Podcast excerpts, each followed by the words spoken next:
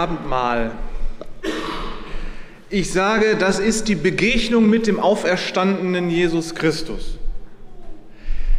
Wenn du an Jesus Christus glaubst und dir die Mühe machst, das Abendmahl zu feiern, und wenn du weißt, dass er dein Herr und Meister ist, dann kannst du was erleben.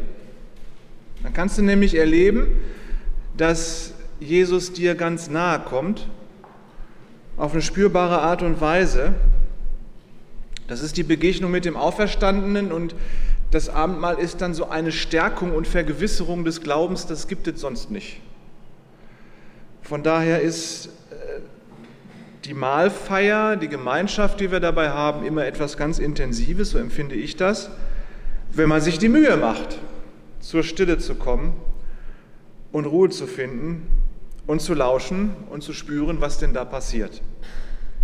Wir haben ja gerade in der Lesung gehört, wie das Abendmahl entstanden ist und Jesus hat dann eben seinen Jüngern äh, gesagt, macht das so lange, bis ich wiederkomme und wiederholt das. Jesus feierte mit seinen Jüngern damals das Passamahl und das feiern die Juden bis heute.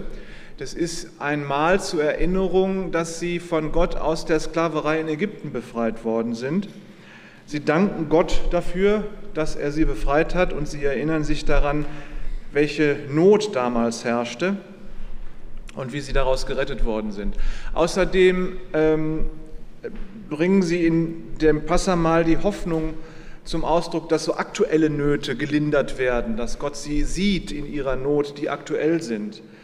Ähm, und sie geben der Hoffnung Ausdruck, dass der große Retter und König, der von Gott gesandte Retter, endlich kommt, der Messias nämlich. Jesus bezog diese Hoffnung auf den Messias, auf sich selbst. Er offenbarte sich als Messias, das haben wir an den letzten Sonntagen ja gesehen, anhand des Markus-Evangeliums. Und er hat als Sohn Gottes seinen Körper, sein Blut am Kreuz geopfert und damit das endgültige Opfer gebracht, das nötig ist, um menschliche Schuld vor Gott zu tilgen. Das endgültige Opfer bis dahin, bis zum Opfertod Jesu war es nötig, in regelmäßigen Abständen zum Tempel nach Jerusalem zu gehen und dort Tiere zu opfern. Und dann gab es für das ganze Volk den hebräisch Yom Kippur. Den kennen wir 1967 aus dem Yom Kippur-Krieg, aber darum geht es überhaupt nicht. Es geht gar nicht um Krieg am Yom Kippur, sondern Yom Kippur, das heißt der große Versöhnungstag. Yom heißt Tag und Kippur, das heißt Abdeckung oder Zudeckung. Gott deckt die Sünden seines Volkes zu, wenn sie an einem Tag im Jahr, eben am Yom Kippur, zum Tempel kommen und da Opfer bringen, nämlich Tieropfer. So, nun ist es aber mit dem Tod Jesu ein endgültiges Opfer passiert. Zum einen geht das Opfer von Gott selbst aus, es wird nicht von Menschen gebracht. Zum anderen ist es ein Menschenopfer. Und das ist jetzt wirklich, wirklich eine krasse Sache, weil eigentlich hat Gott Menschenopfer immer verboten. Aber hier ist es etwas anderes weil es von ihm ausgeht. Gott tut in diesem Fall etwas, das ist viel größer als irgendetwas, was Menschen tun können und viel größer als ein Menschenopfer sein könnte, um ähm, sich zu entschulden bei Gott, um seine Sünden und Schulden bei Gott loszuwerden. Jesus hat ja immer sehr betont, vor allem im Johannesevangelium, ich und der Vater im Himmel sind eins. Das können wir ernst nehmen. Damit ist gesagt, dass Jesus quasi Gott auf der Erde ist. Es ist eine Person, das können wir nicht verstehen. Wir reden von der Dreieinigkeit Gottes, die in drei Arten da ist, gleichzeitig aber eine Einheit. Das ist für Menschen zu groß, um es wirklich zu verstehen, da müssen wir uns nicht drum streiten. So, nun sagt Jesus, ich und der Vater sind eins, das heißt, in Jesus ist Gott auf der Erde bei seinen Menschen.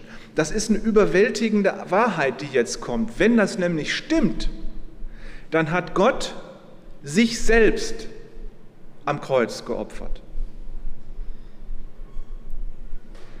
Das heißt, Gott hat sich selbst höchstpersönlich für dich geopfert, um deine Sünden, deine Schuld bei Gott zu bezahlen.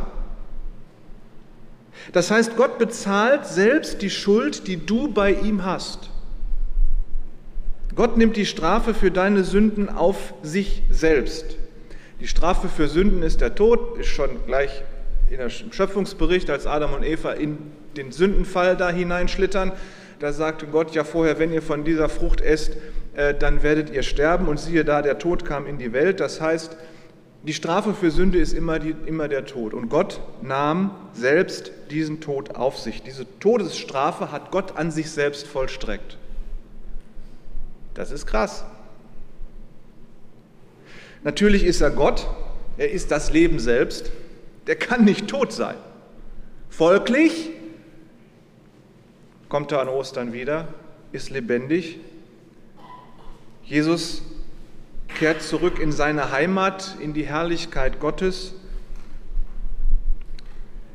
Aber Jesus ganzes öffentliches Leben, seine Art und Weise mit den Menschen umzugehen und zu reden, zeigt, wie sehr Gott die Menschen liebt und wie sehr Gott es möchte, äh, bei seinen Menschen zu sein und mit seinen Menschen Gemeinschaft zu haben. Und ähm, er liebt sie und er will sie retten.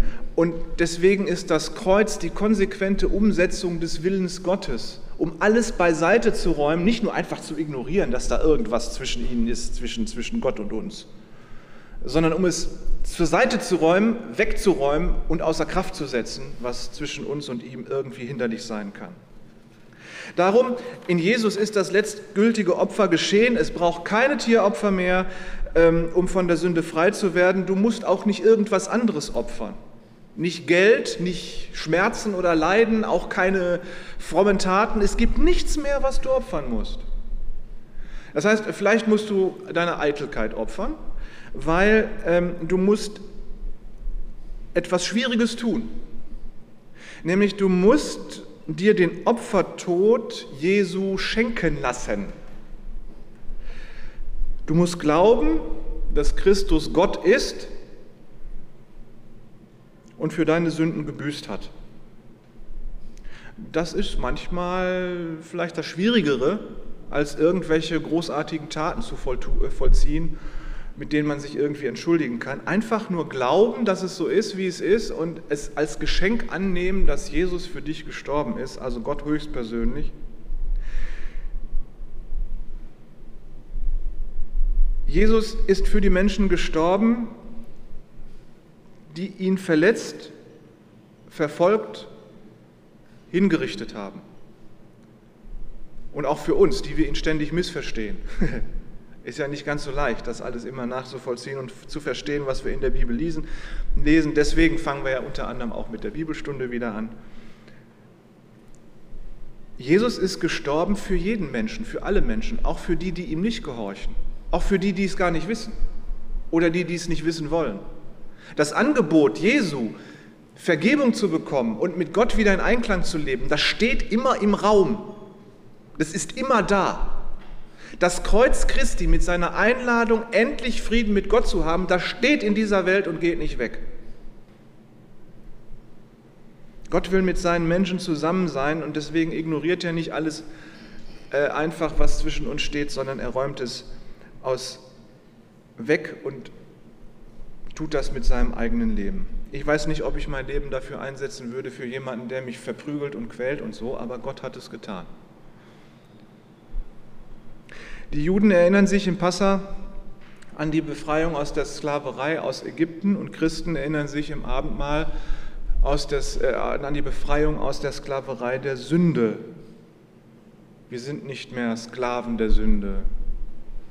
Selbst wenn uns immer wieder Fehler passieren, Dinge passieren, die man Sünde nennen kann, die werden uns nicht mehr von Gott trennen, denn das einmalige Opfer Jesu ist gebracht. Wir erinnern uns im Abendmahl an die Befreiung aus der Sklaverei der Sünde. Brot und Kelch, das sind anfassbare und schmeckbare Symbole der Liebe Gottes und die kannst du anfassen und das kannst du schlucken. Du kannst die Liebe Gottes schlucken. Wenn Christen, Christen sich treffen, dann ist Jesus immer dabei. Er hat gesagt, wenn sich zwei oder drei in meinem Namen zusammentun, dann bin ich mitten dabei.